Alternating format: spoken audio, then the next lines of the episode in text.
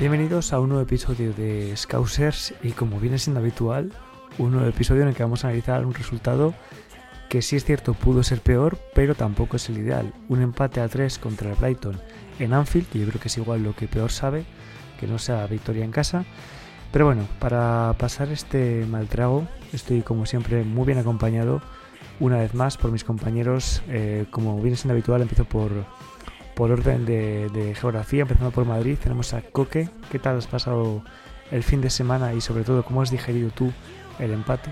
Poniendo un poquito por delante a Madrid, eh, delante a Madrid de Lugo quizás. A ver, yo sigo la corriente de los medios, mainstream, y lo que pasa en Madrid ya sabes que, no pasa en Madrid, pasa en el mundo. Eso es verdad, quizás te pillaba desde donde estás tú, que es París, te pilla un poquito más cerca Lugo. Pero bueno, acepto, acepto el orden, ¿eh? De prioridad, lo celebro incluso. ¿Cómo se vivió por, por Madrid eh, el empate? ¿Hubo, ¿Hubo revueltas en las calles, manifestaciones, eh, gente pidiendo el balón de oro para Trossard? Y bueno, por Madrid tampoco muchos, porque a pesar de que es ciudad reconocida como peña oficial en los últimos años, se ha generado mucha animadversión por el Liverpool, con esos enfrentamientos en Champions, tanto contra Real Madrid, dos finales de, de Champions incluidas, por cierto, y también Atlético Madrid, que ha tenido enfrentamientos muy calientes con incluso cruces de declaraciones entre Club Simeone, Club Valdebebas, ¿no? Que ya hemos, eh, pues no comentado en este podcast que ha nacido hace poco, pero sí en nuestras redes sociales, que ha sido motivo de conversación en los últimos años.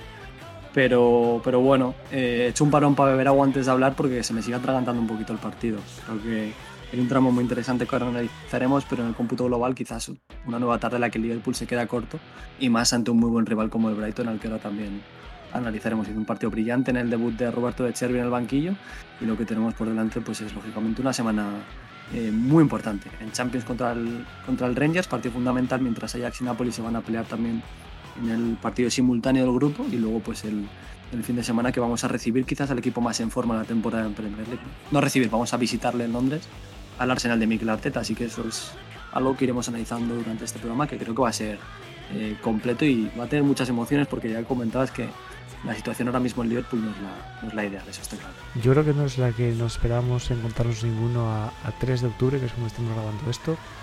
Eh, no sé, Alex, sin haberte preguntado antes, supongo que tu tramo favorito de partido no fue del minuto 0 al minuto 3, por lo que sea. No, no, ni el 0 al 20, ni, ni casi ninguno de la primera parte, ¿no? Pero, pero bueno, hablaremos de eso ahora.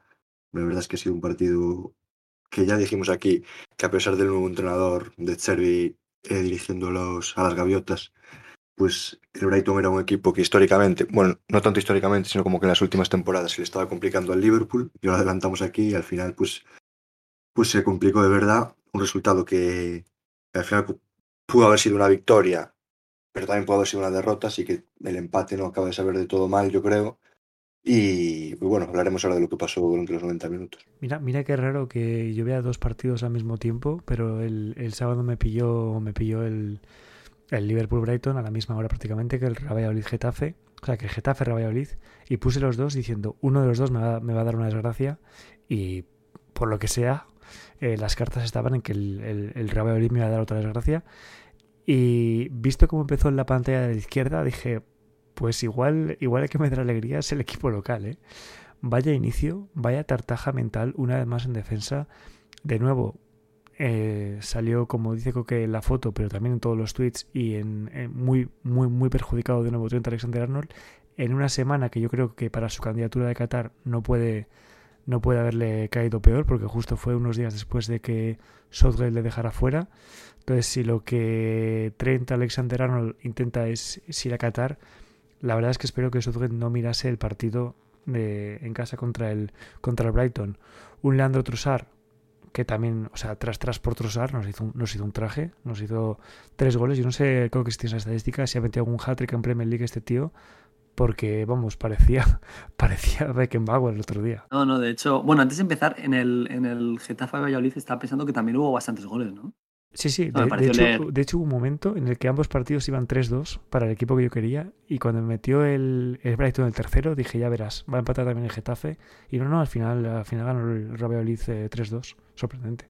Que no, parecía un partido de tenis, ¿no? Tu, tarde mirando una pantalla sí, sí. Además hizo un poco maratón, porque es, es, raro que yo vea mucho deporte, pero el sábado estaba en casa, me vi el Arsenal Tottenham, luego la clasificación de, de la Fórmula 1 Y luego, o sea, tuve, tuve un día de verdad de no moverme de, de delante de, de, las pantallas y el único partido que yo quería que acabase en victoria fue, bueno, el, el también, pero bueno, eh, quiero decir, me, tengo un podcast de Liverpool, no de Valladolid.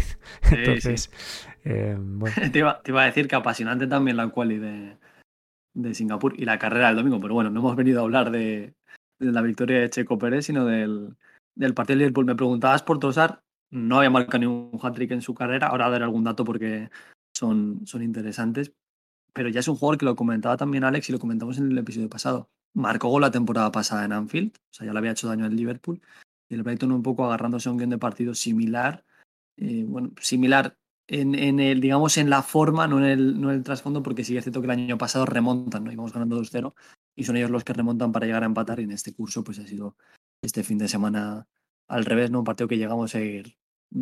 Yo creo que llegó a estar controlado en un momento de la segunda mitad, pero bueno, si bien es cierto con el nivel defensivo que hemos mostrado esta temporada, pues también resulta un poco complicado manejar los, los tempos del partido, que comenzó una vez más, y eso es algo que también hemos analizado mucho esta temporada, y en el final de la pasada comenzó encajando con el Liverpool. Y es, que comenzar así siempre es, siempre es complicado, no tengo los datos delante, pero en algún momento de la temporada creo que habían sido seis partidos consecutivos encajando en primero.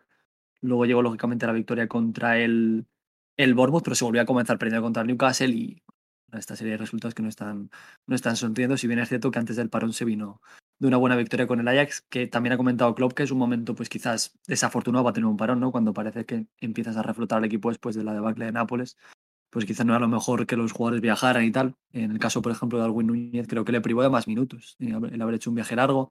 Luis Díaz, que llegó a Liverpool el miércoles por la mañana y solo tuvo un par de sesiones de entrenamiento, también fue suplente. Bueno, se vio un banquillo fuerte precisamente por esto, porque había bajas, porque fue titular Simicas y Robertson estaba fuera con el problema de rodilla. Y luego ya para, para darle paso a Alex, quería comentar los datos de Trossard, que me parecen, bueno, en este caso históricos porque realmente lo son. Llevaba dos goles al descanso, él acabó con un hat-trick, por supuesto.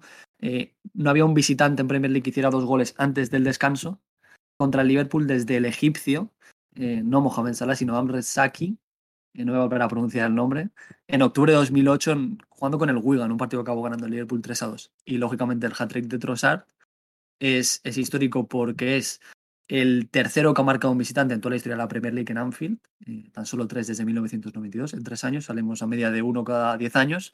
El último fue en 2009 de Andrea Sabin, aquella tarde-noche en la que marcó cuatro goles con el Arsenal, y la anterior data de marzo de 1995, Peter Ndlobu, con el Coventry City. Así que entra la historia hablando de Trossard, que es seguramente una de las grandes sensaciones de este Brighton y uno de los grandes infravalorados de la Premier. ¿no? Graham Potter le está usando como carrilero, de Cherby cambió el esquema, que era algo que decíamos que no sabíamos si lo iba a hacer, pues pasó a defensa de 4 con Trossard un poquito más adelantado y ahí el belga brilla, es un jugador que va a estar en el Mundial de Qatar con la selección belga, así que bueno, en este caso, como ya hizo la temporada pasada, nos ha vuelto a poner la puntilla, aunque el partido acabó en empate y no con victoria para el Brighton, que ahora analizará Alex que fue un, fue un resultado que pudo llegar en algún momento porque el equipo comenzó muy mal con 2-0 en contra en cuestión de 20 minutos.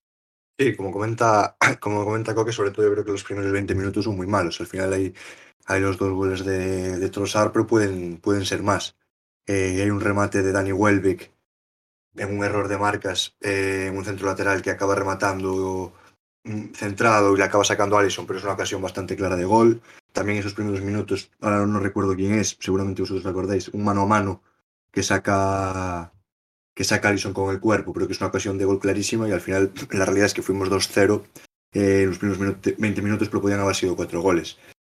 Y lo peor no es eso, sino que por lo menos a mí no me dio sensación de que Liverpool tuviera en, eso, en esos minutos ni en los posteriores ninguna opción de dominar el partido. Al final eh, prácticamente no hubo ocasiones.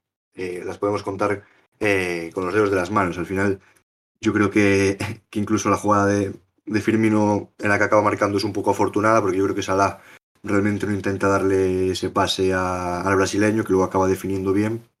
Y al final ese gol sí que sirvió para, para meter un poco en el partido al Liverpool, que yo creo que sin esa jugada pues seguramente no consiguiera no consiguiera volverse a meter, aunque sí que estaba recuperando un poco la posesión, pero de, una forma un poco estéril. Así que yo creo que no solo es preocupante el resultado, sino que no se, no se está recuperando, recuperando el juego. Ya hubo varios partidos que podía, que, que podía parecer que el Liverpool iba a poder recuperarse, como es el, el 9-0 contra el Bournemouth, también eh, la victoria el otro día contra el Ajax. Parece que el partido siguiente puede ser el que, el que confirme la forma, pero estamos llegando al, que en teoría puede ser el, definitivo y, no se están consiguiendo los resultados. Entonces, yo creo que es un poco preocupante teniendo en cuenta eh, la racha que viene ahora, porque tenemos un partido entre semana de, Copa de Europa, de Champions League, pero, pero luego viene una, una, serie de partidos complicados. El primero es el Arsenal que analizaremos luego y yo creo que, que se nos está acabando el tiempo para, para poder competir por el título si es que todavía es una, una posibilidad. A mí es que esto que señala Alex me parece muy interesante porque lo que más me preocupa, eh, un poco más eh, general, no solo de este partido, es la sensación de que no veo al Liverpool enlazando dos partidos en los que la sensación general sea buena, no ha pasado esa temporada, y, yo creo que es necesario no solo ya para la, la, la, afición, que al final, lo que sea, al final somos lo menos importantes, sino yo creo que para los propios jugadores darse cuenta de que están recuperando sensaciones o de que cierta estabilidad, yo creo que les va a venir muy bien. Y, ese segundo partido, o sea, ese segundo partido de, de, venga, no ha sido una casualidad hacer un buen partido el día anterior, no se está, no está llegando. Eh, pasó un poco, así que es cierto, los primeros partidos de temporada. Claro, sí, Newcastle, igual. Eh, pero luego llegó el empate a hacer contra el Everton, que es un poco como Ah, luego se gana el. Bueno, viene el parón de la, de la, de la Reina, Nápoles, Ajax. Entonces es como, como muchos altibajos.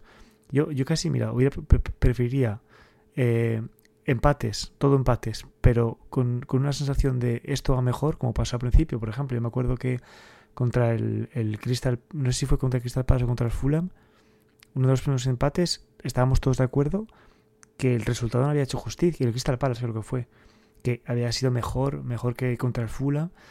Entonces, a, mí lo que me, está dejando muy inquieto es esa sensación de que, de que no existe la regularidad. Y bueno, en, en defensa yo no veo ningún tipo de mejoría.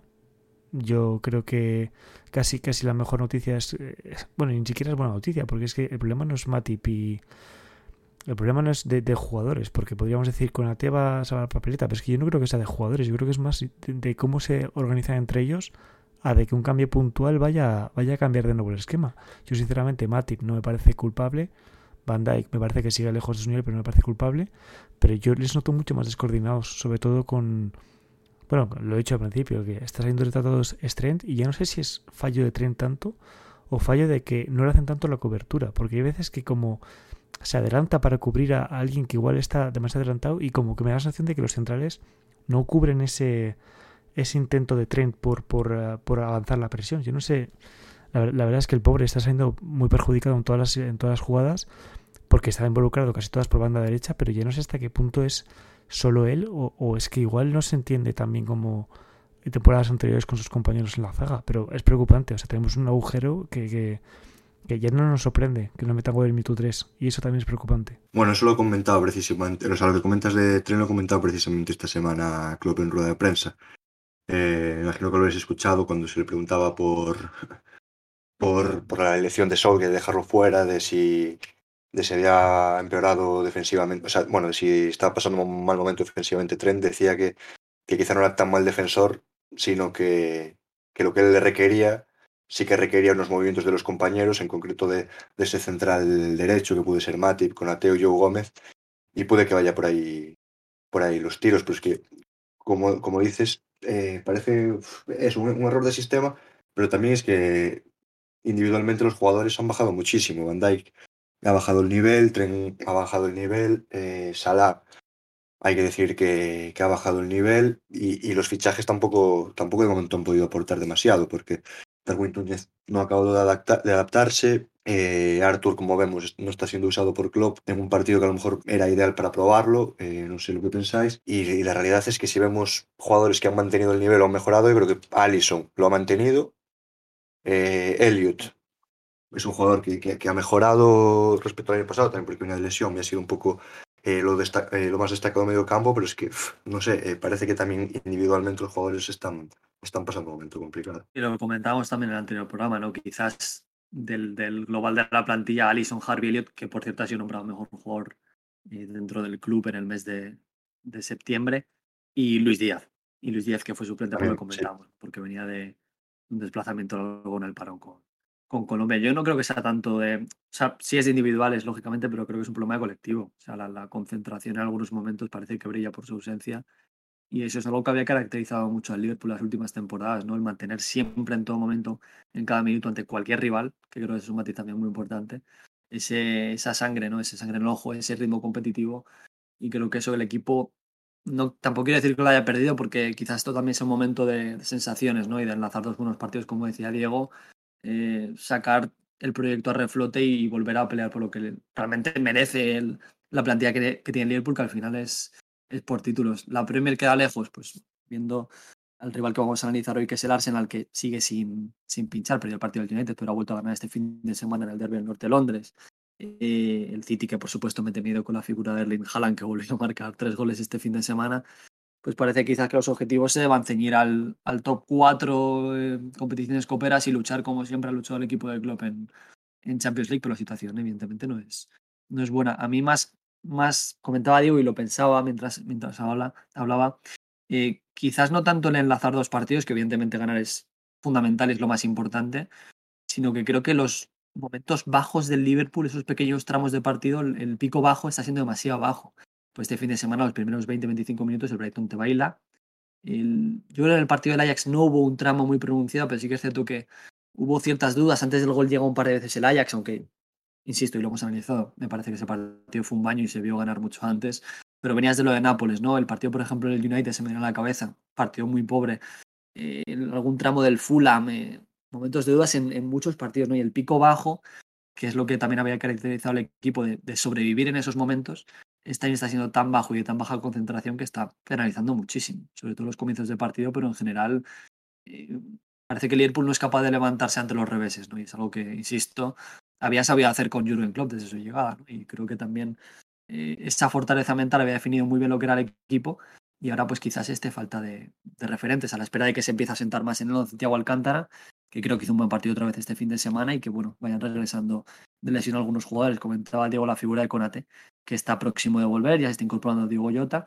Así que, bueno, creo que, lo decimos todas las semanas, poco a poco y parece que nunca llega, pero yo creo que a la fuerza tiene que acabar llegando para este equipo. Como siempre, sabéis que soy un optimista, y entonces quiero sacar siempre algo positivo.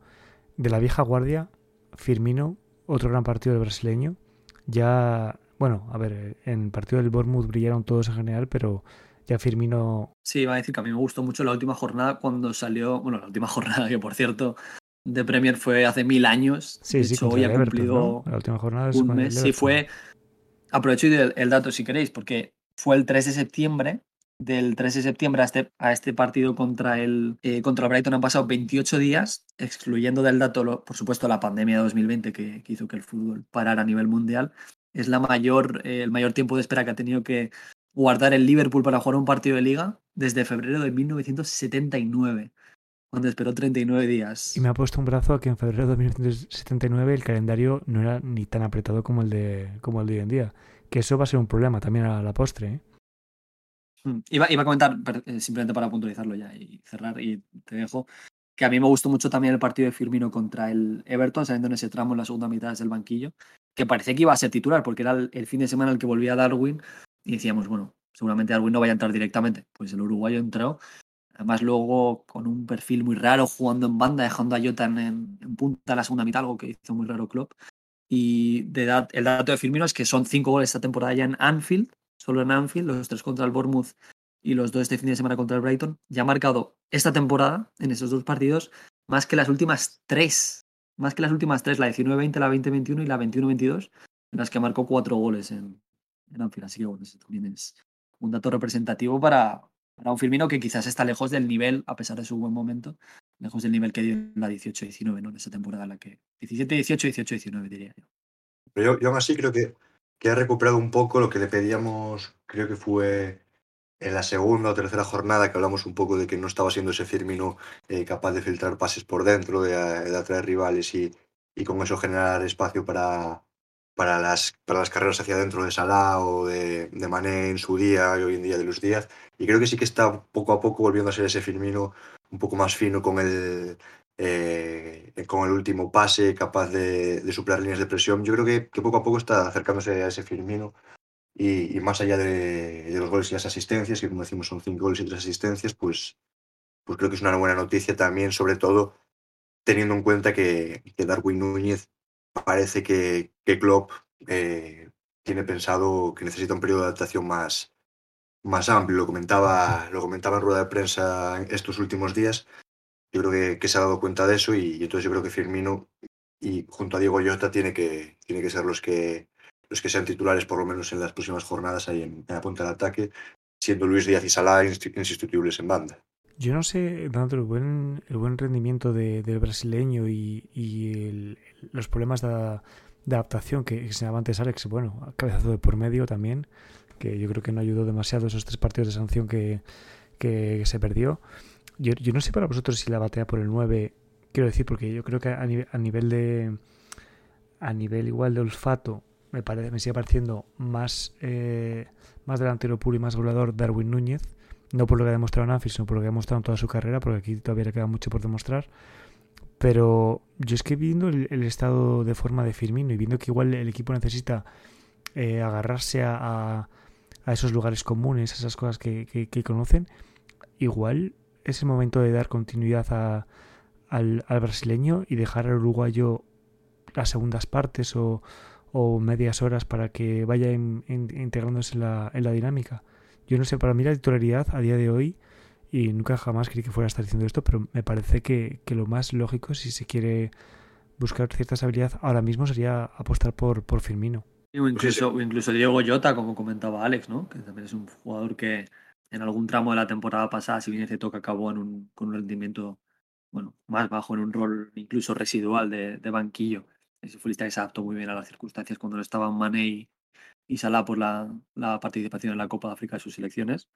Y yo creo que es una opción. A mí me sorprendió este fin de semana, a pesar de lo que comentábamos del, del paro internacional, del desplazamiento con Uruguay, en el que, por cierto, marcó un gol.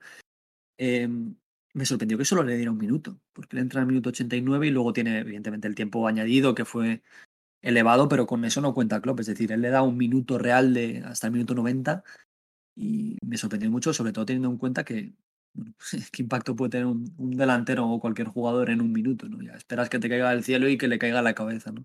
Él siempre lucha, luchó en este partido, pero bueno, prácticamente sin margen de tener impacto en el partido. Yo creo que, mm, si bien es cierto que estoy de acuerdo en que en la carrera por la titularidad en la punta, aparte ahora mismo con ventaja Firmino, a mí no me sorprendería ver a Darwin de titular en, en este partido de entre semana contra el Rangers en Champions League. De hecho, creo que sería lo más sensato, quizás. Sí, puede ser un, puede ser un partido interesante para él, sobre todo porque hay que ser realistas y el Rangers un buen equipo, pero es un equipo de un nivel inferior a los, a los rivales que se van contra el Liverpool en. Sobre todo, sobre todo defensivamente. Sobre todo, sí, defensivamente.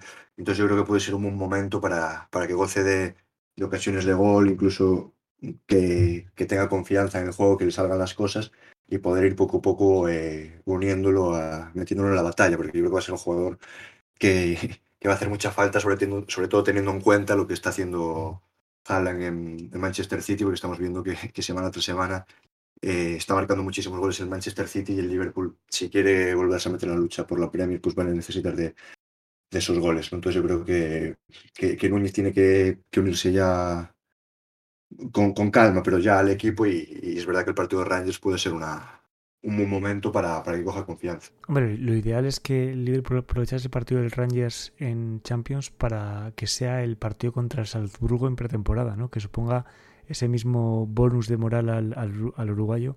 No digo que le meta cuatro goles a los escoceses, pero sí al menos un partido en el que se sienta jugador red, porque yo creo que yo creo que a todos nos pasaría, ¿eh? Pero yo creo que el precio que se paga, las críticas en pretemporada, empieza a jugar la tarjeta roja, no sé tal, yo creo que obviamente también mentalmente tiene que estar bajo mucha presión. Y, yo creo que necesita minutos, pero claro, cada minuto va a estar escudriñado al, detalle. Entonces, ojalá eh, si juega de inicio, que ciertamente me sorprendería más, o sea, menos verle de inicio contra el Glasgow que contra el Arsenal el fin de semana. Ojalá el, el equipo sepa jugar alrededor de él para, para hacerle sentir importante, porque yo creo que lo necesita él y lo necesita el equipo. Y lo hemos visto en esos ratos que ha tenido, sobre todo los que ha tenido desde el banquillo, que eso me parece muy llamativo en la Community Shield contra el, em, contra Manchester City, en la primera jornada contra el Fulham y también en su titularidad contra el Everton, que es un futbolista que genera muchísimas ocasiones con muy poquito. Una serie de movimientos en, al espacio, movimientos de ruptura, es capaz de generar mucho alrededor suya, no tanto el equipo, generar para él en el área, sino que las encuentra muchas veces sin que el equipo esté brillando sobre el terreno del juego. Eh, comentamos, por ir pasando un poco también al partido del, del Rangers, si no nos dejamos nada el tintero del partido del Brighton, que es un partido que lógicamente queremos olvidar. Aunque bueno, mira, tenía un dato muy bonito yo, que es que lleva, bueno, bonito, curioso, bonito para, para ellos, eh, que llevan tres temporadas consecutivas sin perder en Anfield. Ganaron 0-1 aquel año de la pandemia, antes de que se parara el fútbol. Con aquel gol, recordáis, eh, a la Virulé, ¿no? Bueno, a la Virulé, eh, entre dos pies como Oliver y Benji de Alzate, y no recuerdo quién fue otro futbolista, pero creo que al final el gol se lo dieron a Steven Alzate. Eso fue, además fue la racha de partidos de... Sí, seis derrotas consecutivas en. Eso es. Sí, podría enumerar esos partidos de memoria. ¿eh? El penalti de Ashley Barnes contra el Barley, el partido del Chelsea, el partido del Fulham, que si no me equivoco hasta ahora es la última derrota del Liverpool en, en Anfield, es aquella del Fulham de Scott Parker con un gol de Mario Lemina. Y comentaba, luego el 2 a 2 de la temporada pasada, el 3 a 3 de esta, temporada, son tres años seguidos sin perder en Anfield. El primer equipo que lo hace es del Chelsea en 2017, en una racha de seis temporadas consecutivas, un dato bueno, yo creo muy llamativo que también, a pesar de todo, habla del, buen nivel del Liverpool en los últimos años jugando como, como local. Y decía ya para ir pasando al Reyes lo que nos vamos a encontrar, ¿no? Un poco ese, ese sistema defensivo pobre del equipo de Jovan Bronjos, que el año pasado fue eh, finalista y subcampeón de la Europa League. Tuvo un pasito entrar en la Champions vía directa como campeón de la Europa League, la perdió contra el Eintracht Frankfurt en los penaltis. Además, la gente recordará que Ryan Kent, que es uno de los que tenemos que hablar porque es un ex del Liverpool, seguramente ofensivamente desde que Morelos quizás ha bajado un poco su rendimiento, aunque Antonio Chola, que el, croata ha llegado a buen nivel y ha perdido también la figura de Joe Aribo que salió al Southampton, quizás sea el, el mejor referente en ataque de, de, lo que es este Rangers, ¿no? Un ex del Liverpool, pues tuvo una ocasión aquella prórroga para ganarlo en el 117, una para milagrosa de Kevin Trapp, y luego es un equipo que se ha clasificado a la Champions vía previa, con goles precisamente, como comentaba, de, de Antonio que el ex del Malmo, que precisamente la temporada pasada dejó al Rangers sin Champions jugando con el Malmo. Y esa temporada lo ha metido. Así que nos vamos a encontrar un equipo eh, que defensivamente es pobre y que tiene quizás como estrella en ataque a un, a un ex red como Ryan Kennedy, lo que yo creo que debería ser, además jugando en casa en Anfield, el partido más sencillo de la fase de grupos. Eh, Insisto, esto lo cogemos con pinzas porque el Liverpool este año es capaz de convertir un partido sencillo en, vamos, en una final imposible de ganar contra el Real Madrid, eh, pero debería ser el partido más sencillo para el Liverpool en esta fase de grupos. ¿no? Y un, resultado que debería ser importante, sobre todo teniendo en cuenta lo que comentábamos también, ¿no? que Ajax y Napoli se van a enfrentar en, en Ámsterdam, en lo que puede ser también un partido que empatando nos dé también mucho aire a nosotros. Yo creo que la ventaja que tiene Liverpool si no me equivoco, jugamos los dos contra el Rangers seguidos, ¿no? Sí. es, decir, es, decir, vamos a, vamos a afrontar a Ajax y a Nápoles, habiéndose enfrentado ellos dos veces seguidas también, que uno de los dos, o los dos, se van a dejar muchos puntos. Entonces yo creo, o sea, sinceramente y sin, ningún, o sea, sin ningún tipo de presunción, pero yo al Liverpool contra el Rangers solo le vale ganar los dos partidos. Y, lo digo, o sea, el, el Rangers por muy bien bueno que sea en Escocia, yo no sé en Premier League en qué top estaría, pero dudo que pasase del top 12 y siendo generoso. Bueno, esto es una pregunta que siempre, es... es... un debate que siempre está en el aire, ¿no? ¿Dónde estarían los equipos escoceses entonces en el Premier League? más que los equipos escoceses, Rangers y Celtic, ¿no? Si metemos a... Sí, porque, porque igual está en... sí, yo creo que estaría... El, Aberdeen, el Aberdeen igual estaría velando en National League. Y, y, y, que nos perdone, y que nos perdone nuestro, compañero, nuestro compañero Mario Lalana de Britmania, que es un gran fanático del fútbol escocés y que seguro que estará muy pendiente de, de este duelo. Yo creo que va a ser más, vamos, son seis puntos que se deben sacar. Eh, debería ser un poco más complicado y creo que lo va a ser el partido en Escocia, sobre todo con el ambiente que es capaz de crear en, en Ibrox Park. De eso hablaremos en, en, futuras semanas, pero esperamos que este partido pues, sea relativamente sencillo. Y pensaba también mientras hablaba que menudo contraste con la temporada pasada, porque recordaréis que el, el Liverpool fue impoluto en fase de grupos, ganó los seis partidos, y en este duelo intermedio, si no recuerdo mal, tuvo el Atlético Madrid, doble enfrentamiento consecutivo, ¿no? que era el rival de grupo más fuerte, aunque también con Porto y Milán pues era un grupo bastante complicado. Y esta vez pues nos toca, quizás pues beneficiándonos o no, no en un momento en el que estamos peor, pues al rival más, entre comillas, sencillo del grupo. Sí, además un rival que, que si miramos los datos, como decía Coque, es, flojo defensivamente. Si, si miramos los, los últimos partidos en los que ha tenido un poco eh, rivales de nivel, le ha marcado más de tres goles, porque ha sido, ha sido los dos equipos de, del grupo de Champions, como son Napoli y Ajax, y también Celtic. En ese, en ese derby le marcó cuatro. Es verdad que en estos últimos partidos no recibió esos goles también porque se enfrentó eh, a equipos de la Liga Escocesa a un nivel un poco inferior, pero, pero cuando se enfrentó a ataques con, con jugadores de cierta calidad, eh, pues ha recibido bastantes goles. ¿no?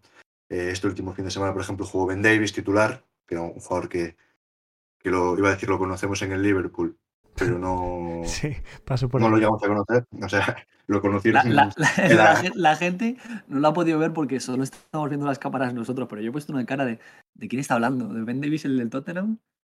Sí, sí. No, no, Ben, ben, Davis que lo conocerían en la, en la cantina y por ahí. Nosotros no lo hemos visto jugar, pero bueno, debe ser un jugador de un nivel bastante inferior a los centrales a los que se ha eh, enfrentado últimamente el Liverpool. Con él está jugando Conor Goldson, que precisamente pasó en la Premier League por el Brighton. Y, y puede ser un buen partido para, como comentábamos, no solo para, para que recupere el nivel Darwin Núñez, sino a lo mejor Mohamed Salah también para que, vuelva a conectar buenos minutos, que pueda... Si dices debute, que, debute Arthur en, que, en Anfield, por ejemplo. Bueno, de hecho, de hecho, eh, de hecho, chicos, soy muy generoso con vosotros. Os dejo el tweet. Podéis poner mañana eh, debuta Ben Davis en Anfield, finalmente. En un partido del Liverpool. Decías, perdón, Salah. Sí, no digo que puede ser una buena oportunidad para que jugadores, eh, sobre todo ofensivos, que estén viviendo un momento un poco bajo de forma, pues, pues recuperen ese, eso que pueda marcar goles contra, contra una Oye, defensa estoy que viendo, estoy viendo los resultados del, del, del Rangers. Eh, mira que soy eh, totalmente anti-apuestas, pero yo creo que hay que apostar a que mañana hay cuatro goles. O sea, este equipo está afiliado a los partidos de cuatro goles. El último partido en la Liga Escocesa le metió cuatro al Hertz. En el partido anterior eh, fue en, en, también en Liga Escocesa, ganó 2-1, excepción. 0-3 contra el Nápoles, excepción, pero luego 4-0 pierde contra el Ajax, 4-0 pierde contra el Celtic, 3-1 le mete al Queen of the South, buen equipo de Juego de Tronos, o sea, otros 4 goles, 4-0 le gana el Ross County, 2-2 eh, contra el Hibernian, o sea, otros 4 goles en el partido, 2-2 contra el PSV, 4-0 al St. Johnston, eh, o sea, están afiliados a los partidos de cuatro goles. A mí me está oliendo tan, tan mal esto. Va a haber un reparto de esos cuatro goles mañana con uno, por supuesto, de Ben Davis. Me está oliendo tan mal. Ryan Kent va a marcar. Ryan Kent, por cierto, al que, al que bueno, también es cierto que no había tenido mucha presencia en el primer equipo, pero eh, se pudo llegar a interpretar que se malvendió. Porque era un futbolista porque se podía haber sacado más dinero en su momento. Y bueno, no tengo la cifra exacta, pero sí lo he hablado varias veces en, en grupos del Liverpool que, pues que que sabía poco lo que se sacó por un futbolista que yo creo que tiene talento para jugar en, en la Premier League. ¿En qué mercado salió Ryan Kent? ¿Fue en el mercado este en el que vendimos hasta, hasta los sutilleros, a equipos... No fue, en el, no fue en el mercado de Brester, ¿no? Es que, es, que, es que había salido cedido muchas veces antes. Te lo voy a buscar. Sí, de hecho estuvo cedido un año en Rangers y eh, luego fue finalmente la 19-20 en la que en la que se basa la 19-20. Sí, y... mira, tengo la, la cifra 7,2 millones en euros en euros, en libras un poquito más. Estuvo cedido también en el Bristol y en el Barnsley, que es algo que no recordaba. Friburgo también, si no me equivoco, ¿no? Estuvo en, sí. estuvo en Friburgo. Sí. Bueno, y si, si decimos que, que, que, la defensa de Rangers es floja, yo que sí que creo que en ataque es un equipo que puede ser peligroso en el sentido que tiene jugadores pues como, como el propio Ryan Kent, eh, que son jugadores habilidosos. También Matondo lo siguió un poco el año pasado en, la Liga Belga, el Algalés hizo, hizo buena temporada. Eh, tiene algún jugador, algún jugador más, el propio Chola, que viene a marcar eh, ocho goles en muchos partidos en, la Liga Escocesa. Es decir, jugadores que no son de un gran nivel, pero sí que, sí pueden poner en aprietos a Liverpool, porque son ese tipo de ataques con jugadores eh, que sobre todo por fuera crean bastante peligro. También Max Tillman, que, que viene siendo el Bayern de Múnich. Entonces, yo creo que va a ser el, típico partido que Liverpool a la contra, y sobre todo con el estado de forma que viene, que viene la defensa de Liverpool, puede, puede sufrir un poco ahí, aunque, como decimos, no son jugadores de un nivel, de un nivel altísimo, pero sí que tienen cierto peligro. Pregunta totalmente basura. ¿Qué preferís en el Johan Cruyff Arena? ¿Que gane uno de los dos equipos, que haya empate? ¿Preferís que se destaque ya el Nápoles como líder del grupo?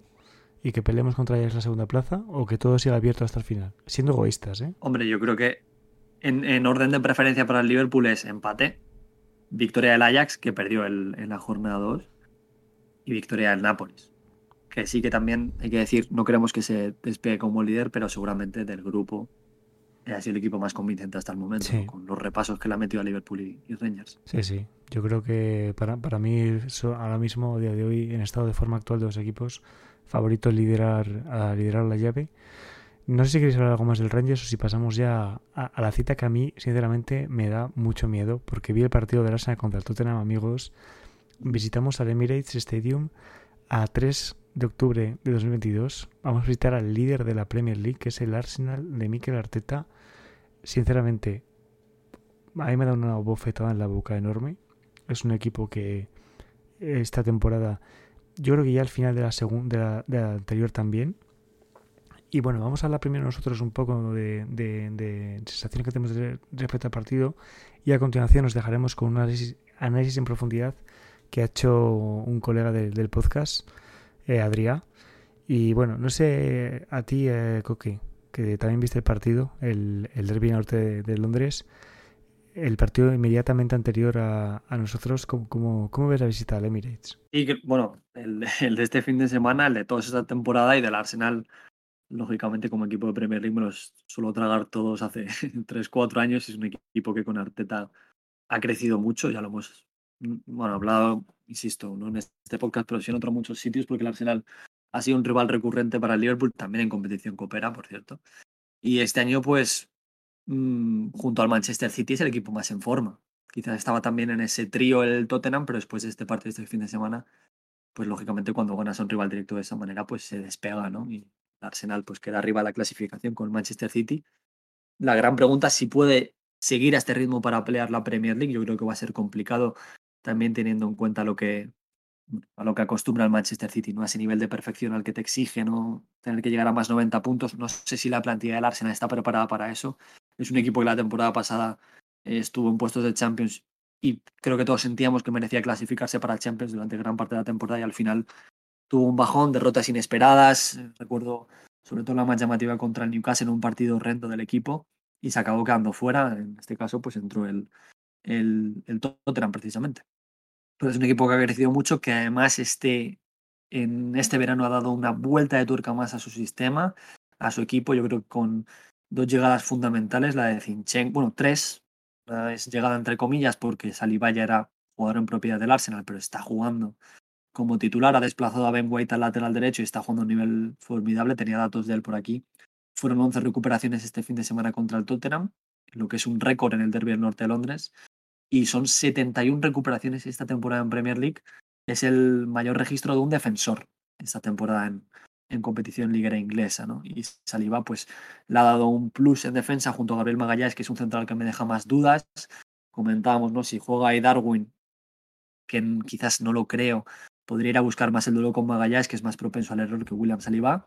Y luego las dos llegadas fundamentales, que son la de Zinchenko y Gabriel Jesús, los dos procedentes del Manchester City. Zinchenko, que es un perfil diferente al de Kieran Tierney, que es más defensivo, y ahí en el duelo con Salah, pues si juega Zinchenko puede sufrir. Hace algo muy guardiolesco, ¿no? Que es convertir ese lateral izquierdo en centrocampista.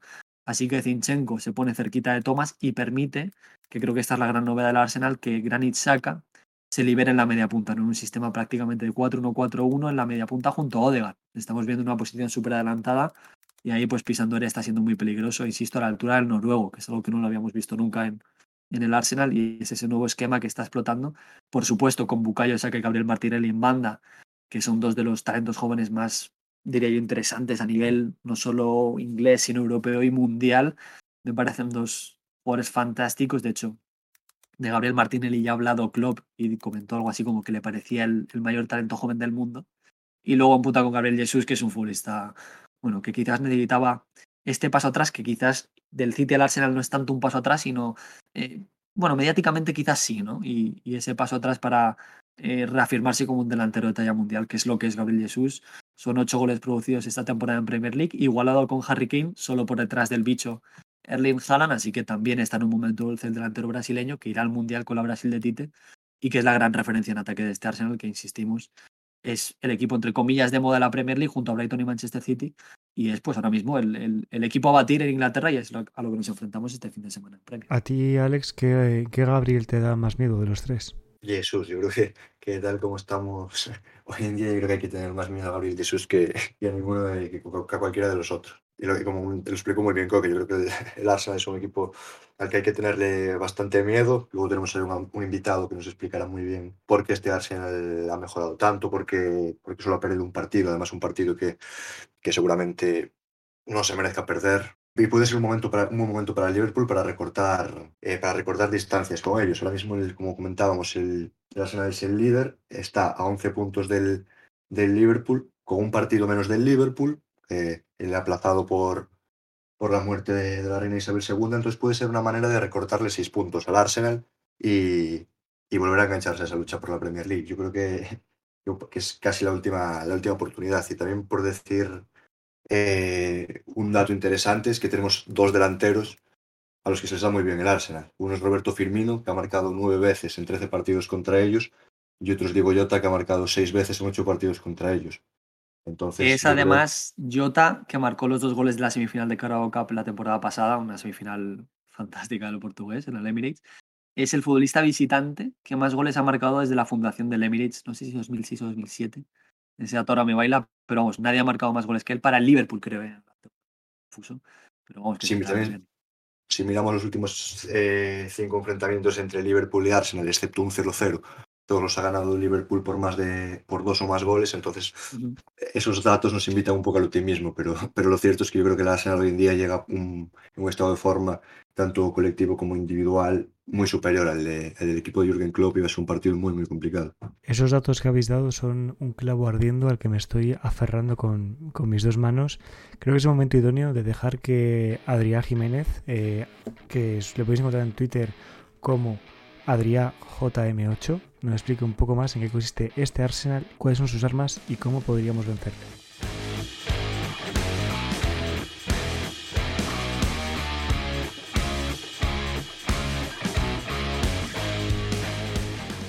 ¿Qué tal amigos? ¿Cómo estáis? Soy Adrián Jiménez, para el que no me conozca, soy periodista, soy seguidor del Arsenal. Y bueno, un poco lo que vengo a hacer hoy aquí es a comentar un poco cómo está precisamente el Arsenal, que es el próximo rival del Liverpool, que es lo que a vosotros seguramente más os interesa.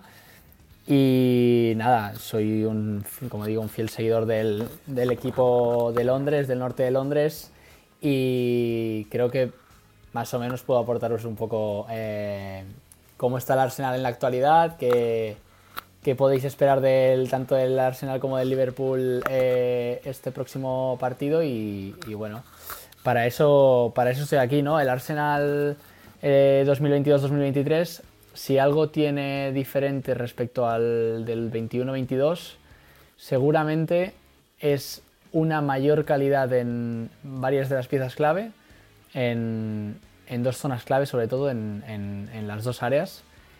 Y además, también un mayor nivel en lo que viene siendo el, el, resto del equipo, ¿no? Ya no solo juega con 11 jugadores que tienen un nivel y que comparten una idea con el entrenador, con Mikel Arteta, sino que además ahora eh, tiene como suplentes en este momento actual a jugadores como Tomiyasu y Tierney, que eran literalmente los laterales titulares de la temporada pasada. Ha sumado a gente como, como Fabio Vieira, el nivel de Edin Ketia es que está siendo altísimo. Jugadores así que, que además, pues es Smith Rowe, tienes a Sambi. Jugadores que hasta ahora seguramente el nivel de los eh, suplentes cuando entraban restaba muchísimo respecto a los titulares y ahora te encuentras con que en ciertas posiciones, en una gran parte de las posiciones, puedes jugar un poco a ver quién es titular, a ver quién es suplente, a pesar de que eh, los titulares también están bien marcados.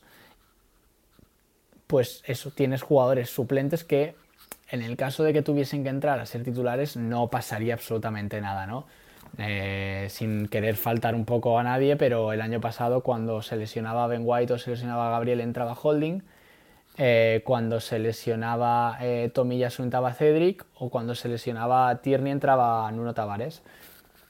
En este caso, si se lesionara, pues por ejemplo, eh, William Saliba, entraría Ben White de central y Tomiyasu sería lateral diestro, por deciros algo. En ese sentido, pues el Arsenal ha cogido y ha sumado mucha calidad a ese nivel eh, medio del equipo, ha subido el, suelo del equipo, en vez de subir el techo, pero mantener el suelo bajo, ha subido el, suelo, para que me entendáis, ha mantenido el techo, ha subido el suelo y eso qué significa que la diferencia que hay entre titulares y suplentes es mucho menor que antes. Eh, es una explicación un poco, un poco eh, eh, básica, ¿no? Pero, pero bueno, creo que se entiende suficiente, ¿no? Ha sumado, como decía al principio, tres, tres piezas perdón, muy importantes, que son William Saliba, Zinchenko y, y Gabriel Jesús. ¿Y eso qué significa? Que, que la calidad ha crecido en, en, ambas áreas donde se deciden los partidos al final, ¿no? El nivel del centro del campo del Arsenal titular ya era, ya era alto. Si además le sumas a, a Saliba y Zinchenko en defensa, mejoras muchísimo la defensa y cuando, cuando sumas a Gabriel Jesús, pues ya lo estamos viendo, ¿no? Y además que se han adaptado tanto, tanto Gabriel Jesús como Zinchenko, que venían de dos, del Manchester City, se han adaptado a la perfección y un poco la duda que creaba que, era Saliba, pues ya lo estáis viendo, ¿no? Seguramente está siendo el mejor central de la Premier League en este, en este inicio de temporada, ¿no? Estamos viendo varios, varios detalles interesantes a nivel táctico del, del Arsenal. Estamos viendo un Zinchenko que se mete mucho eh, en una situación, sobre todo en, momentos de, construcción con balón, se mete entre pivote, o sea, perdón, junto al pivote, junto, junto a Thomas Party, ayuda allí en, en la construcción de la pelota. Eso, eso hace que sea muy difícil de presionar porque al final presionar a un jugador es más fácil que, tener que presionar a dos. Entonces, si tú vas a presionar a Zinchenko, tienes un pase libre desde Gabriel a, Martinelli, que está en banda y que, que es, ya, ya, lo conocéis, ¿no? es muy, muy vertical, muy agresivo.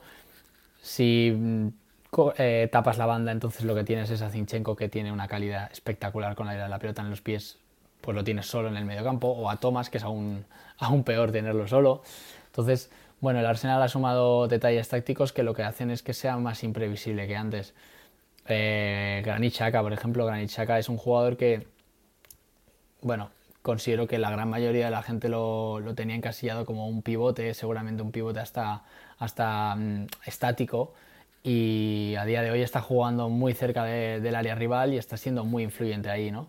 Eh, el Arsenal sobre todo tiene una cosa que, ya la tienen los equipos de Pep Guardiola y es que intenta atacar en todas las en todas las, zonas del ataque, ¿no? en todas las líneas. Si tú dividieras el campo en cinco zonas, extremos, es decir, tocando a, la línea de, banda, una zona un poco más interior y ya lo que viene siendo el centro, pues ahí el Arsenal tiene, tiene ocupación en todas las zonas, ¿no? Tienes a, a Saka ya Martinelli ocupando banda, tienes a Shaka ya Martino Degar ocupando la zona más centradita y tienes a Gabriel Jesús ocupando el centro, ¿no? Pero ¿qué pasa? Que cuando uno, al ser jugadores muy móviles, cuando uno se mueve, eh, son jugadores que han entendido el sistema y han entendido que, que, no es algo... que, hay, hay parte del sistema que es básico y que es así y no puede moverse de ahí y hay parte del sistema que, es totalmente fluido, ¿no? Y, lo que es básico es que esos cinco espacios tienen que estar ocupados y lo que es fluido es que no hace falta que sea yo, que soy extremo, el que ocupe la zona del extremo, no. Si yo me voy a banda porque soy Martinelli, me voy, perdón, al centro porque soy Martinelli, pues entonces o Shaka se va a la banda o Gabriel Jesús se va a la banda o... Al final lo importante es que esos espacios estén ocupados en, todo momento, ¿no? Y eso el, el equipo lo ha entendido muy bien, eso hace que fluyan muy bien los ataques y eso hace sobre todo que con tanta movilidad sea muy difícil para el rival, eh, pues eso, parar al, Arsenal, ¿no? Eh, bueno, la importancia de Thomas yo creo que no, que no hace falta que la, que la mencionemos. Tengo apuntado también el tema de los, de los suplentes, que ya, que ya lo, hemos, lo hemos comentado, y sobre todo a nivel, a nivel mental, ¿no? El Arsenal 22-23 es un equipo mucho más maduro, mucho más paciente, que cree mucho en su, en su idea de juego, en su estilo de juego, que insiste en, en, esa idea de juego. Y creo que eso es muy importante, ¿no? El Arsenal que se ha llevado ya dos, tres, cuatro reveses en, en esta temporada y ha sabido salir prácticamente en, en todas las, las, situaciones, menos el día del Manchester United, que creo que es un día que pierdes uno de cada, no sé, cinco o seis partidos que juegas como juegas. Eh, creo que el resto de, partidos el Arsenal ha demostrado una madurez competitiva que le ha permitido encajar un golpe y no, no, cambiar la forma de jugar, no cambiar la forma de ser, seguir atacando de la misma forma y seguir intentando, eh, pues eso, mm, exponer las debilidades del rival y, y, bueno, sus virtudes, pues explotarlas al máximo, ¿no? Y eso es algo que, que no tenía antes, que al primer golpe se, se iba al suelo, ¿no? Y ahora y ahora en cambio no, ¿no? Eh, yo creo que eso nace de partidos como los del Liverpool de, la temporada pasada, que nos vimos cuatro veces. Tengo apuntado aquí que nos vimos en noviembre 4-0, resistencia buena, yo creo, del Arsenal en Anfield hasta, hasta el 1-0. Y luego en cuanto empezó la segunda parte, el Arsenal se vio desbordado completamente, ¿no? Pues eso es lo que este Arsenal, ahora va a pasar el, fin de semana, ¿no? Pero bueno, eh, da la sensación, ¿no? De que tiene aprendido respecto a, al Arsenal de la temporada pasada, ¿no? Tengo apuntado también que en enero empatamos a cero en, ese partido en el que expulsaron a, a y luego en la vuelta, en la Carabao, yo creo que fue el partido de los de los cuatro partidos fue seguramente el que menos menos vimos al, al Arsenal ser el Arsenal, ¿no? Ese 0-2 con dos goles de, de Jota, si no me equivoco, uno al inicio y uno al, minuto 60, una cosa así que, dejó sentenciado el partido. ¿no? Luego en marzo tuvimos ese, ese cuarto encuentro en el que la primera parte yo creo que el Arsenal jugó muy bien, pero luego en la segunda también le pasó lo mismo que, que en Anfield, que fue que mmm, Jota anotó, anotó, un gol, raro, porque Jota no nos marca nunca, y es ironía obviamente, y al, al cabo de 8 minutos Firmino había metido el, el 0-2 y el partido estaba sentenciado. ¿no? El Arsenal yo creo que, que ha mejorado mucho en eso. Entonces, bueno, eh, Liverpool y Manchester City son dos de los equipos en los que el Arsenal se ha fijado eh, para crecer, para, mejorar. Del Liverpool yo creo que, que ha cogido un poco esa, presión, esa, verticalidad. Del Manchester City también ese saber atacar en estático y bueno, ha intentado hacer una especie de mix, de, mezcla, ¿no? Que, bueno, que de momento está, está, dando, está dando sus frutos, ¿no? El Arsenal para dominar, que es lo que quiere, presiona. Presiona y te obliga a, perder la pelota, si puede ser, cerca del área rival, ¿no? Para, para que los ataques sean, sean más rápidos y con más espacios, ¿no? ¿Qué creo que, puede pasar y que puede ser importante en el partido? Pues ese, en, cuestión de ataque del Arsenal, ese Martinelli contra Trent Alexander-Arnold, que creo que está en una situación, en un momento no del todo bueno a nivel defensivo, y ese Granit Xhaka Odegaard eh, a, los, lados y a la espalda de, de Fabiño que, que, pueden explotar, explotar los espacios. Y en el caso de defensivo pues, pues esa yo creo que yo creo que va a apostar otra vez por Zinchenko porque al final sabe que con el ucraniano eh, bueno esa dosis de dominio con balón seguramente está casi casi casi menos contra el Manchester City seguramente pues eh, eh, es así, o sea, el Arsenal va prácticamente a dominar el partido si, si suma Zinchenko a lo que ya tiene.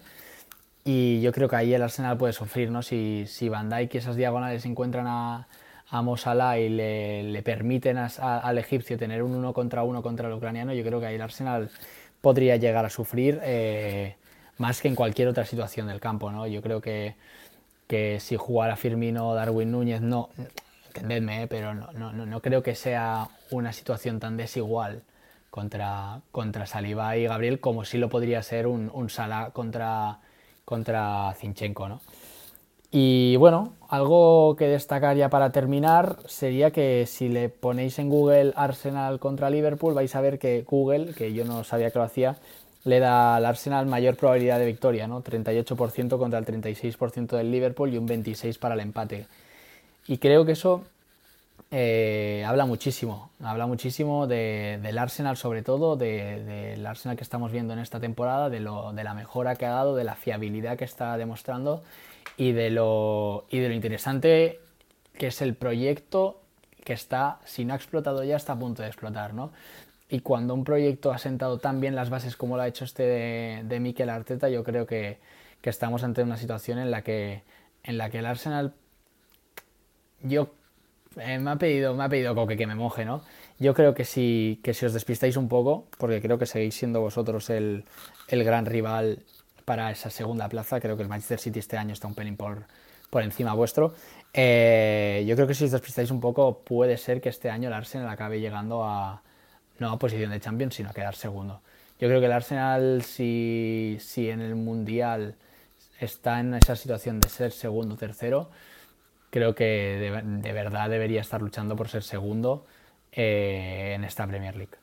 Y nada, un poco este es el análisis del Arsenal, espero que, que os haya gustado y nada, lamento deciros esto, pero espero que, que de cara al próximo, al próximo programa de, de, mis amigos estéis un poco tristes porque hayáis perdido este partido, ¿no? Pero bueno, eh, os levantaréis que al final, que al final sois el Liverpool y, sois un histórico de Inglaterra. Un saludo y muchas gracias.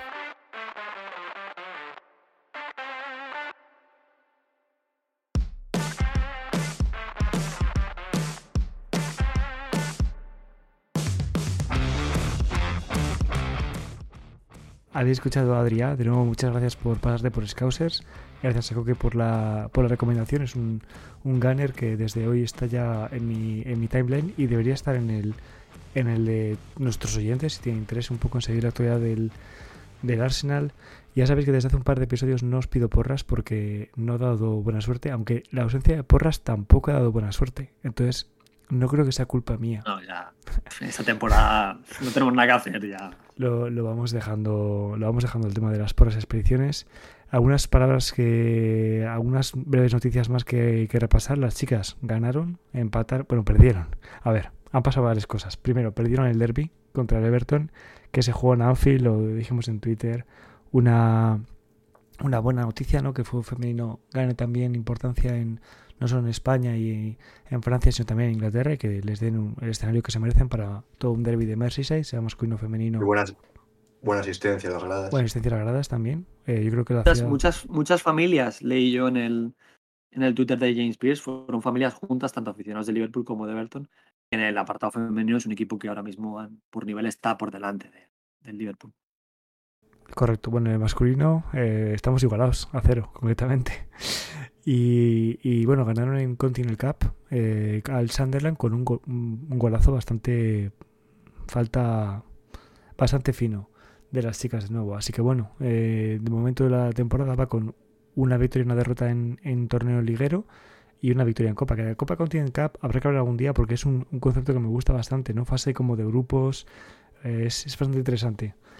Y bueno, eh, lesión de Sepp van den Berg, que recordemos es este central neerlandés que llegó al Liverpool eh, hace dos, tres veranos creo, y que está cedido actualmente en el saque 04, lesión de tobillo que parece bastante grave. No sé si han dicho ya la duración, pero las imágenes muchas veces hablan por sí solas y, y retirado en camilla, así que ah, ah, huele, huele, huele mal eh, el pobre Van de Berg. No sé si tenéis algo más que comentar de actualidad red esta, estos días que queráis que se nos haya pasado. Bueno, sí, me imagino que lo comentaremos más adelante eh, cuando se acerque más el Mundial, pero podría estar ahí la pregunta de, de si como aficionados del Liverpool eh, nos interesa o no la convocatoria de, de Alexander Arnold por Inglaterra. Yo te lo digo ya, me interesa que no vaya. Yo creo que me interesa que no vaya, quiero decir. Al final, este tipo de cosas es un poco como, como aspas en España. O sea, al final, ¿hasta qué punto puede cambiar un entrenador de opinión cuando lleva tantos meses con una opinión firme? O hasta qué punto va a ser interpretada la convocatoria de Trent como presión mediática o satisfacer un poco una cuota de jugadores de todos los equipos, no sé. Yo creo que lo mejor para, para, para Trent es igual encontrar estabilidad en a orillas del Merseyside y, si vuelve algún día a portar la camiseta de los Tres Leones, que sea por con alguien que le reconoce el trabajo, porque yo creo que hasta, hasta, hasta ahora, incluso cuando ha estado en sus pics de, de rendimiento, perjudicado por esa lesión tan poco oportuna junto antes a la Eurocopa, pero yo creo que Southgate no le ha reconocido nunca, bueno, o que prefiere otro tipo de perfil, que, que es respetable también. Eh, antes de la Eurocopa, que además hubo muchísimo debate porque él no le llevó las convocatorias previas. Fue el mismo debate. En la, en la precisamente anterior de marzo, le lleva un poco, incluso por sorpresa, en la prelista, que es una prelista, no sé si, no recuerdo si de 30 o de 33 jugadores, y al final se comenta que tenía muchas dudas, pero que lo iba a llegar a meter, pero también lo comentabas un poco por presión popular más que porque le guste el futbolista. Y es ahí donde nace la pregunta, si es un futbolista que no te cabe en tus planes, el que no vas a usar, quizás no merezca la pena llevarlo, ¿no? Y merezca la pena pues no llevar tantos laterales derechos, que llevó hasta cuatro en este último paro internacional, y quizás llevar un delantero extra, ¿no? Que se incorpore en esta convocatoria Iván Tony, quizás pueda haber un hueco ahí para los Dominic Calvert-Lewin, Oli Watkins, nuestros jugadores de perfil secundario que puede meter arriba a la selección. Tenía datos de Trent, eh, que creo que es que lo, dicen todo. Desde su debut con la selección en 2018, él, bueno, lógicamente ha sido intocable con el Liverpool y ha jugado 17, solo 17 de los 58 partidos que ha jugado Inglaterra. El 29% también es cierto que se ha perdido de esos 50 y 58, 17 por lesión. Y luego más datos. Desde agosto de 2019 en los últimos tres años, y un poquito más de tres años, solo ha completado 90 minutos, partido completo con la selección inglesa, en cuatro ocasiones, y los rivales han sido eh, Kosovo, Montenegro, Andorra y San Marino. Probablemente junto a Luxemburgo y Liechtenstein, las selecciones más pobres del, del continente europeo. ¿Y por, qué no, ¿Y por qué no fueron de gira a Gibraltar? Sí, me faltaba Gibraltar en la lista, sí. Y un dato que ofrecía Michael Reed de, de Opta, que siempre lo recomiendo, eh, con Inglaterra, eh, un momento lo estoy leyendo, ha completado con Inglaterra cinco veces los 90 minutos, menos que con el Liverpool tan solo en finales. O sea, de las finales que ha jugado con el Liverpool, seis, eh, ha jugado el partido completo más veces que con Inglaterra en toda su carrera. ¿no? O creo que los datos es que reflejan que es un jugador que no es del gusto de Southgate, ¿no? Y creo que, pues hombre, siendo egoísta desde el nivel de, desde la perspectiva del club en este caso, pues hombre, que descanse, ¿no? Y que, y que no pueda dañarse, no solo en, porque ir a la convocatoria no es solo jugar, ¿no? También son sesiones de entrenamiento diarias en las que puede haber un choque, como le pasó a Joe Gómez hace un par de temporadas que se rompió la rodilla en un entrenamiento con Inglaterra, recordaréis. Pero hombre, desde la perspectiva del jugador, también un poco desde ese punto emocional, creo que representar a la selección es lo más grande para algunos futbolistas, no para todos, para Trent por lo visto es algo muy emotivo y hombre, a mí me da cierta pena que no pueda, que no pueda cumplir esos pequeños sueños que quizás pueda tener con la selección y que luego, pues por encima de todo está no el nivel actual, sino el nivel global del futbolista. Y yo considero que está por delante del resto de laterales derechos que lleva en su plantilla. Tanto si juegan defensa de cuatro como lateral puro, o como si juegan en línea de tres con carrileros, ahí es una posición en la que también creo que se puede explotar mucho de Trent. Y pues bueno, parece que mientras esté Southgate, eh, no vamos a ver mucho de tren de la selección y para mí, insisto, personalmente es una... bueno, no creo que quede mucho tampoco a Southgate en la selección. Tú, Alex, que lanzaba la pregunta, ¿tú le llevarías o no llevarías? Eh, bueno, creo que, que hay, hay, dos puntos de vista. Si fuera Southgate, no lo soy, por, por suerte o por desgracia, eh, lo llevaría, porque creo que es un jugador que, sobre todo para cómo juega Inglaterra, que, que, una selección con mucho protagonismo en el balón parado, junto a Trippier, te puede dar, te puede dar muchísimo, pero lo que está claro es que es, algo, es un jugador que no es de su agrado. Eh, tanto Walker como Rhys James como Trippier parece que están por delante. Entonces yo creo que, que no lo va a llevar. Y, y, creo que es una buena noticia como, como aficionado del Liverpool. Al final, en un calendario que es tan apretado, sobre todo este año con este Mundial en invierno, en el que se van a jugar tantos partidos, pues yo creo que al, al Liverpool interesa que, que Trent, que es uno de, uno de sus grandes referentes, esté fresco, sobre todo en una temporada que no está a su mejor nivel. Yo creo que, que puede ser bueno ese, ese, mes de parón para que Klopp trabaje con él, para que para pulir detalles que, que, le estén, que sean los que están fallando este año. Entonces yo creo que, que va a ser una, una, buena noticia si se para, hablando para el Liverpool, no para el jugador, si, si, se, queda, si se queda en Liverpool. Y lo mismo con, con todos los, con todos los jugadores internacionales. ¿no? Yo creo que puede tener suerte en ese sentido Liverpool de no tener muchos internacionales, tanto por decisión técnica como por, como por selecciones no clasificadas, por ejemplo, en selecciones que si lo están, Tiago, parece que, que no entran los planes de Luis Enrique, y yo creo que eso también es una buena noticia, eh, mirándolo desde la, desde, la, perdón, desde la perspectiva de Jürgen Klopp, y, y, veremos qué pasa, ¿no? Ya hablaremos largo y tendido de esto dentro de, dentro de un mes, mes y medio, así que este es mi punto de vista. Si haces, si haces el repaso, hay, hay varios, sí que es cierto que Tiago parece, todo hace indicar que no va a ir y de hecho cuando fue tampoco le dio un uso excesivo, o sea, lo usó como suplente en las prórrogas, ¿no? O sea que tampoco, tampoco merecería la pena, pero si haces el repaso sí que hay muchos jugadores internacionales, ¿no? Darwin va a ir con Uruguay, eh, Jota con Portugal, Alison, Fabiño, Firmino parecen también fijos con Brasil, Pero. Van Dijk creo que va a ser uno de los candidatos con, con Países Bajos. Sí, sí no decías de Firmino que... Firmino creo que va a ser un jugador que está un poco más en duda hasta el último momento. Al final, eh, a Salah no lo tienes. Y bueno, yo creo que todo eso, pues. Salah y Díaz. Salah y Díaz. Salah y Luis Díaz. Entonces, yo creo que eso va a ser eh, buenas noticias para, para Jürgen Klopp, sobre todo en un momento malo del equipo para poder trabajar con el máximo número de jugadores posibles. Iba a decir que todas todos los clubes grandes de Premier que están arriba van a reservar jugadores, porque se me ocurre ahora Odegar, por ejemplo, que tampoco va con Noruega, y en esa selección va a descansar Haaland, o sea que creo que no es buena noticia para nadie. Leía un tuit muy gracioso en las últimas horas que decía que todas las selecciones tenían, que tener derecho en el Mundial a jugar media hora con Haaland, que a ver si metían esa cláusula en el contrato del Manchester City. Haaland yo creo que da igual que juegue 100 partidos o 365 que, que el tipo va a marcar en todo. Se parece, parece imparable, vaya, espectáculo. de hecho, no, no, voy a dar muchos datos de Haaland, los tengo porque hemos preparado el podcast de Britmania también con muchos datos. Eh, insisto, no voy a dar muchos datos de Haaland, porque esto no es un podcast en Manchester City, pero desde que abandonó el Salzburgo ha jugado 100 partidos oficiales y ha marcado 103 goles. O sea, una animalada, ¿no? Un, un robot un robot. Y para cerrar antes, antes de que ya nos despida Diego, que está el pobre, que está deseando cerrar el programa, comentar que he leído ahora que hace unas horas ha confirmado en The Athletic que Van der Belt va a estar fuera hasta 2023 con problemas en el ligamento del tobillo, que no, no sé si es rotura como tal, problemas de ligamento. Em, comentar que los chicos jugarán también mañana contra el, bueno, como se publique el podcast ya hoy, prácticamente contra el Rangers en, en competición Youth League, en la Champions de juveniles. Y bueno, eh, ahí también hay que estar muy atento a Ben Doak, el futbolista escocés que está jugando a muy buen nivel, y a Oakley Cannonier, que ha marcado ya cuatro goles en esta fase de grupos y son los referentes de la, de la cantera. Y luego tenía también el tintero que Kelleher, Quibin Kelleher ha jugado ya este fin de semana, ha vuelto de lesión y ha jugado con el sub-23.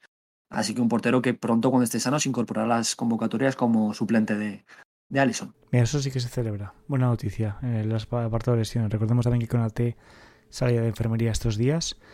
Y ahora sí, no quiero, no, o sea, no me gusta despedirme de vosotros, chicos, pero se nos está yendo el programa un poco largo. Eh, gracias de nuevo a los que nos habéis escuchado hasta este momento. Gracias de nuevo a Adrián Jiménez. Yo os despido, chicos, deseando que la próxima vez que nos reunamos, a menos que la primera impresión que tengamos a vernos en las webcams sea sonrisas, ¿no? Caras más de coño, por fin, ¿no?